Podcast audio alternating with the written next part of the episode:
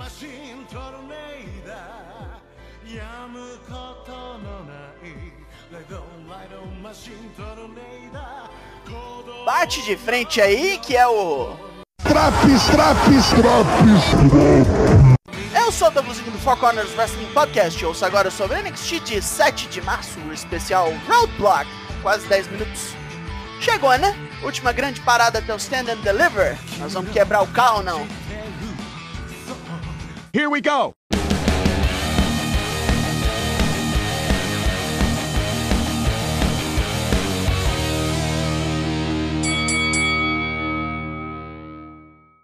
Tiffany Stratton nos dá as boas as lutas de hoje enquanto recita suas epifanias da Tiffany.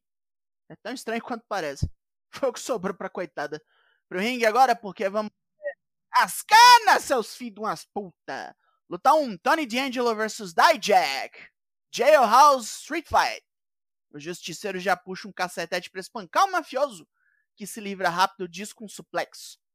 Os dois já brigam na frente da cela e logo cadeiras entram no jogo. Tony tenta jogar um mini de Jack e acerta o capanga Stax, tomando um High Justice em cima de outra cadeira. Ele se recupera e pega de Jack no corner, se lançando num Spanish Fly em cima de uma pilha de cadeiras isso aqui já ficou doido. Depois de umas mesas quebrando, Stax se mete e toma um Go to Sleep, mas consegue ganhar tempo pro patrão, que espanca o oponente com um pé de cabra, enfiando ele na jaula e trancando. Hoje o crime compensou. Roxanne Perez é entrevistada sobre a luta de hoje. Ela quer esse combate desde que Meiko Satomura a derrotou seis meses atrás. Para chegar campeã no Stand and Deliver, vai ter que derrubar uma lenda viva. Ela tá se cagando de medo, mas ainda assim, vai dar tudo que tem. Tem treinado igual doida faz tempo. Josh Briggs chega para falar com Kiana James no escritório e nota que ela recebeu rosas de alguém. Ainda assim, ele manda um papo de que Brooks Jensen e Fallon Henley são tudo que ele tem e quer ver os dois felizes. Kiana esconde o cartão das flores, diz que tá meio ocupada, mas promete ligar pro caipira tapado depois. Aí tem. A dupla Galos vem puta pro ringue, querendo os michês da Pretty Deadly. Elton Prince e Kip Wilson estão no camarote suspenso porque não querem apanhar. E xingam bastante os oponentes, exigindo um desafio pelos títulos de tag. Wolfgang e Markov jogam cintos no chão e mandam os dois descerem. A porrada logicamente come e os michês correm para não apanharem mais. Lyra Valkyria percebe uma mudança nos ventos do NXT e, como o corvo, ela voará reto para o topo.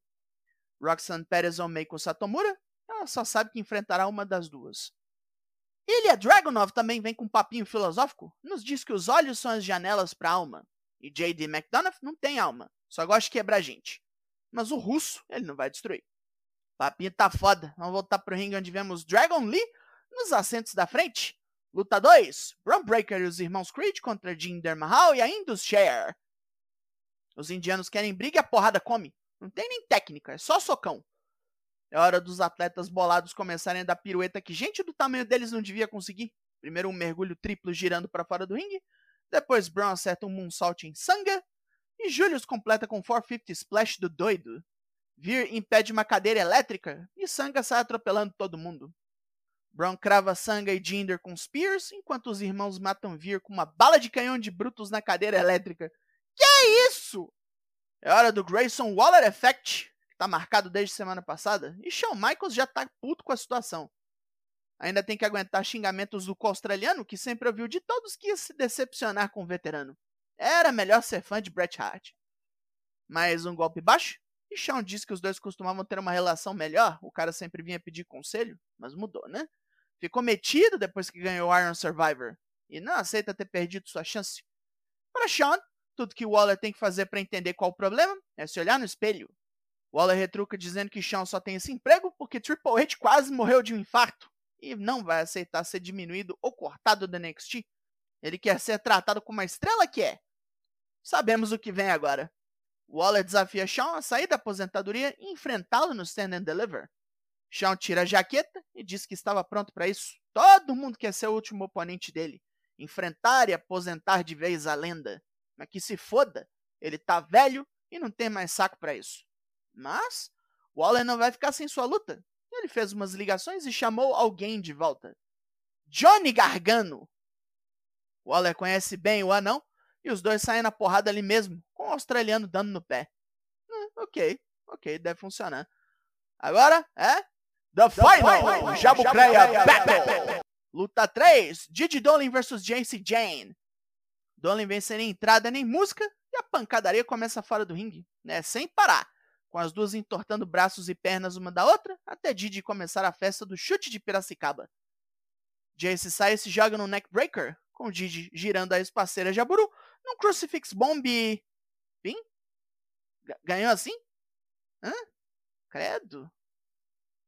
Depois da luta, Jace dá nela outro chutão na cabeça e pega uma cadeira para quebrar o pescoço dela, com um monte de oficial vindo para impedir. Né? Que final merda.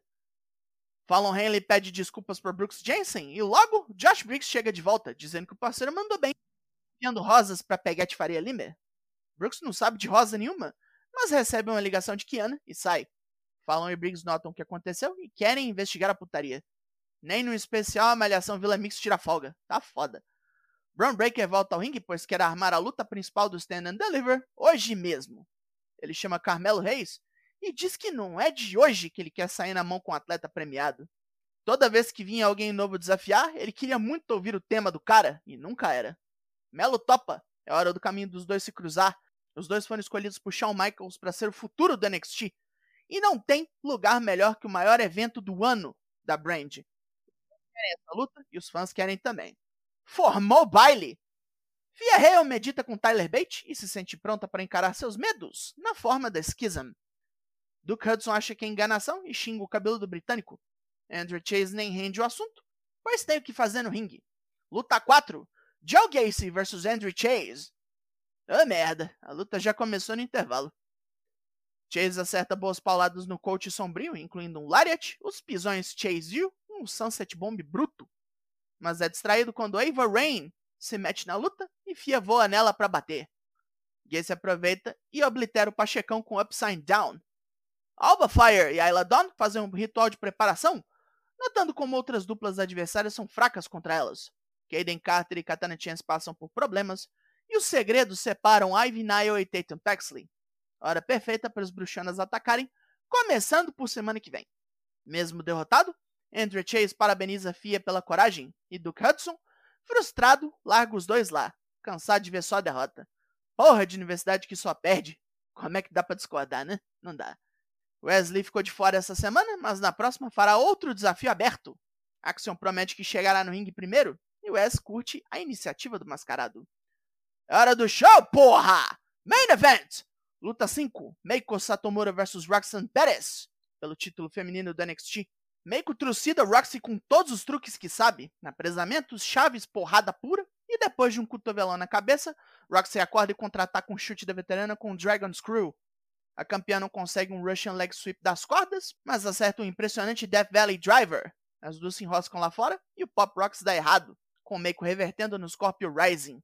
Escapando com o pé na corda e quase morta, Roxy gasta toda a sua força restante num roll-up que é certeiro. Venceu, meio esquisito, mas venceu.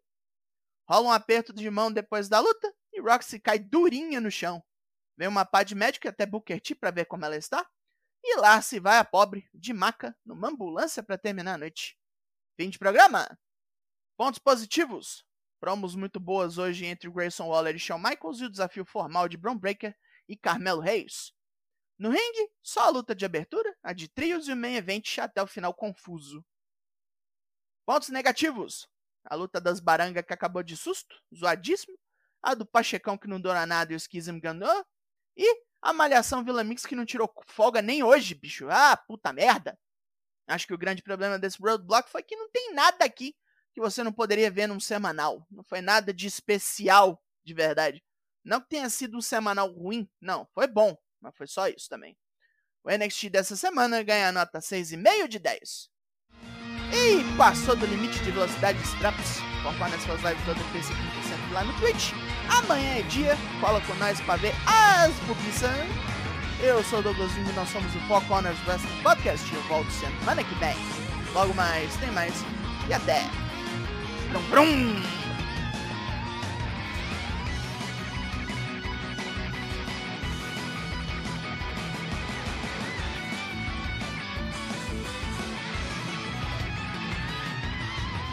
君の抱いてる。その情熱を叩いて。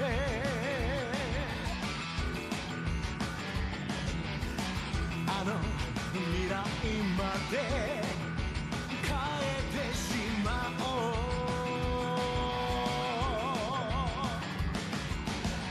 焼き付く願いをもう隠そうともしない。その力にはなどないからマシントルネイダー